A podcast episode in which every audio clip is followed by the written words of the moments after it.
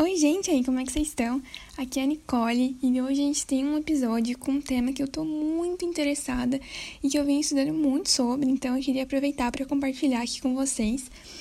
E é claro que eu vou abordar de novo em outros episódios, então pelo amor de Deus, escuta esse aqui até o final.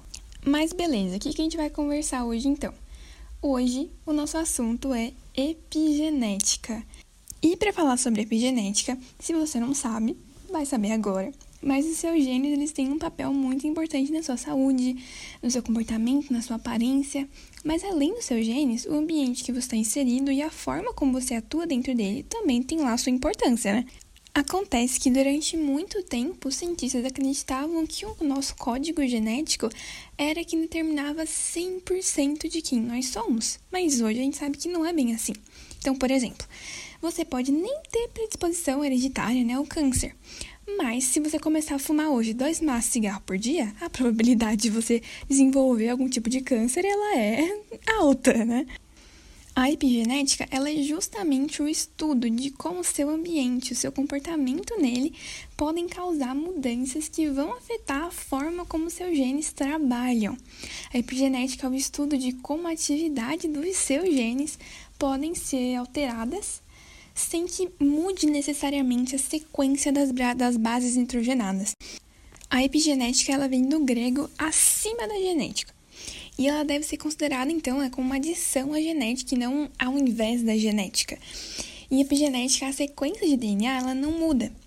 Não é uma mutação, né? Mas o acesso a esse DNA muda. Olha que bonito. O acesso a esse DNA muda. Muda e muda bioquimicamente.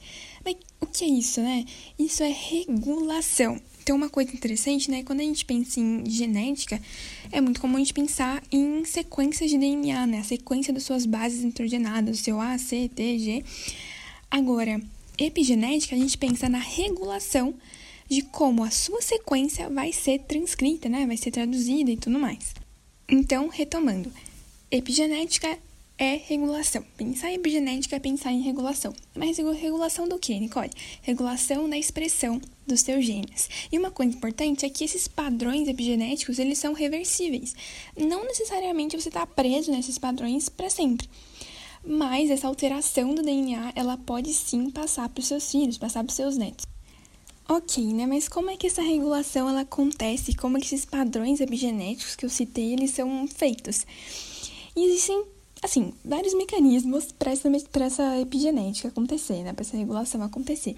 Um dos mais comuns, assim, dos mais bem estudados, melhor dizendo, é a metilação do DNA. O que, que é a metilação do DNA? É a adição de grupos metila na sequência do seu DNA. E o que é um grupo metila? Lembra lá da química orgânica, né? Um grupo metila é um átomo de carbono que está ligado a três átomos de hidrogênio. O que acontece é que geralmente a adição desse grupo metila ele vai atuar como uma instrução, uma instrução para poder desligar um certo gene, mas também pode ajudar na ativação desse gene para a transcrição. Mas vamos tomar ali como uma instrução. Então, o acesso nesse DNA para a expressão ele é modificado pela epigenética, e essa mudança no acesso acontece por certos mecanismos, como, por exemplo, a metilação. Mas também podem ter outros, né? como, por exemplo, a modificação de estonas. Estonas proteínas podem ser modificadas quimicamente. Essas estonas são as proteínas na qual o DNA está ali enroladinho, né? na formação da cromatina. Além disso, a gente também tem diversos outros mecanismos que vocês, pelo menos por enquanto, não precisam se preocupar. Uma coisa interessante, né, um exemplo interessante, um, um lúdico interessante, na verdade, é que a gente pode pensar assim, ó, as sequências do DNA, elas são como palavras num livro. Você pode mudar a história do seu livro se, por exemplo, você pegar um grampeador e grampear algumas páginas desse livro. Nisso, nisso que você está fazendo, você não está mudando palavra nenhuma porque está no livro ali impresso, não muda palavra nenhuma. Mas você pode não ler certas páginas, porque elas estão grampeadas. E isso pode, claro, mudar a história dependendo de quais páginas ali que você grampeou. A metilação ela é justamente como esse grampo que vai impedir a sua leitura.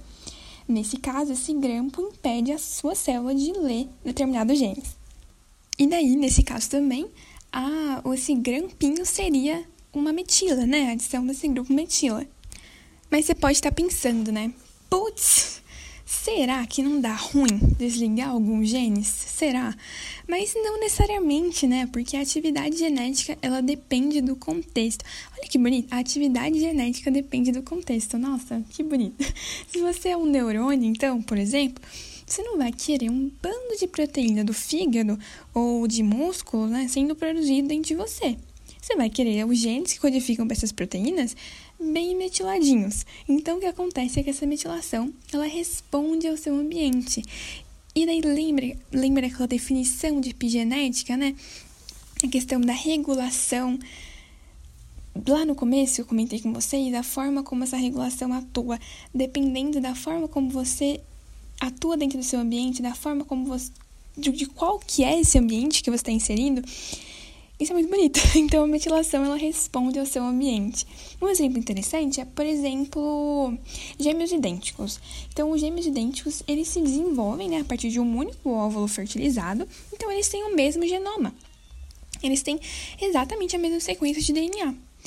Que acontece é que, então, levando em consideração que eles têm a mesma constituição genética, qualquer diferença entre esses gêmeos vai se dar ali devido ao seu ambiente e não à sua genética.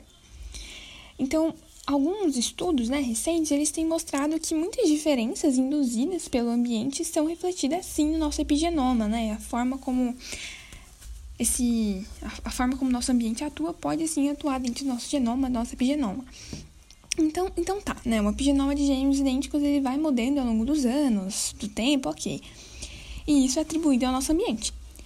Mas uma coisa muito, assim, muito interessante, né, algo bem curioso que foi descoberto é que gêmeos idênticos que compartilham os mesmos genes, né, mesma constituição genética e por assim, por serem gêmeos, estão ali no mesmo útero, eles podem ter diferenças epigenéticas mesmo antes de nascer. Mas como? Porque assim, é o mesmo. Tá no mesmo ambiente, não tá? E tá numa situação absurdamente igual. Então, como que isso pode acontecer se essas mudanças epigenéticas elas vêm do ambiente e eles compartilham o mesmo útero ao mesmo tempo? O que acontece é que essas variações epigenéticas elas podem, pelo menos inicialmente, acontecer por pequenas diferenças no útero, né? Diferenças físicas, talvez. Então, um dos gêmeos pode, por exemplo, ter um cordão umbilical maior é uma coisa muito sutil e é a magia de, é a magia de Tutaína. Então, os nossos perfis epigenéticos, eles acabam contando muito da nossa história, das nossas escolhas. Isso é muito bonito, né? Isso é, isso é a magia de tudo realmente, assim.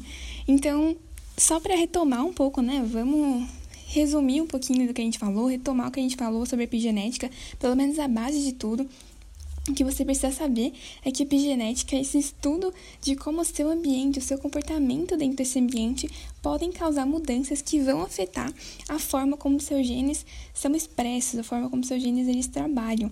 E essas mudanças elas vêm a partir dos mecanismos epigenéticos da metilação, né, de, de outros mecanismos. Então, dependendo do que você faz, dependendo se você, vamos, vamos, vamos pegar o exemplo aí do, do cigarro, né, se você fuma muito. Então, dependendo se você fuma muito, a sua, o seu DNA ele pode ser metilado de uma forma diferente. Alguns dos seus genes podem ser metilados de uma forma diferente e essa metilação ela pode alterar a forma como o seu gene, alguns dos seus genes são expressos, e isso pode trazer, trazer algumas consequências aí para você, para sua saúde. Então é isso que você tem que lembrar, é isso que você tem que estar tá ligado. E acabou, né? Por hoje é isso. Muito obrigada por ter escutado até aqui. Vão ter mais episódios sobre epigenética, então escuta esse aqui de novo se precisar. Não vacila, qualquer dúvida pode mandar pra gente. E um beijão!